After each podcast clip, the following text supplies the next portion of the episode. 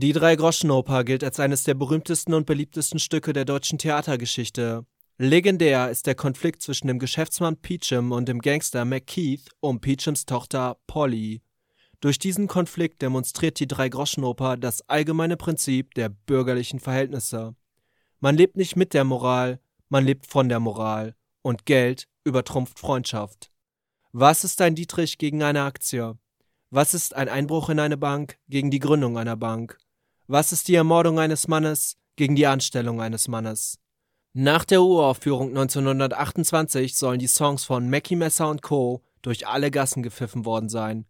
Und auch in der Inszenierung am Staatstheater Kassel werden die Songs mit viel Applaus beklatscht.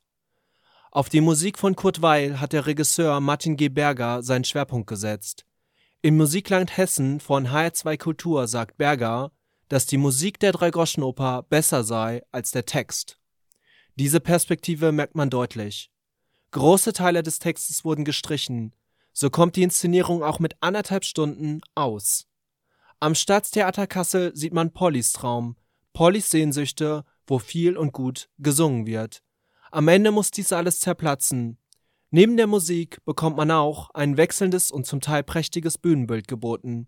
All das bleibt aber hinter seinem Potenzial, erscheint als Unterhaltung und nicht als politisches Theater. Brecht selbst kommentierte die Dreigroschenoper als Drama mit Musik, ein Versuch im epischen Theater und kein Versuch in der epischen Oper. Eben dies kommt in Kassel zu kurz. Wenn man einfach nur mal Brecht sehen möchte, hat man es schwer, dem Inhalt des Stückes zu folgen. Aber auch für KennerInnen werden die in der Inszenierung angelegten Möglichkeiten nicht ausgeschöpft. Dabei hätte es doch so viele Ideen gegeben. Eine Videoinstallation, die die SchauspielerInnen in einem Kassel der Gegenwart zeigt. Ein Hinweis, dass das Stück immer noch aktuell ist.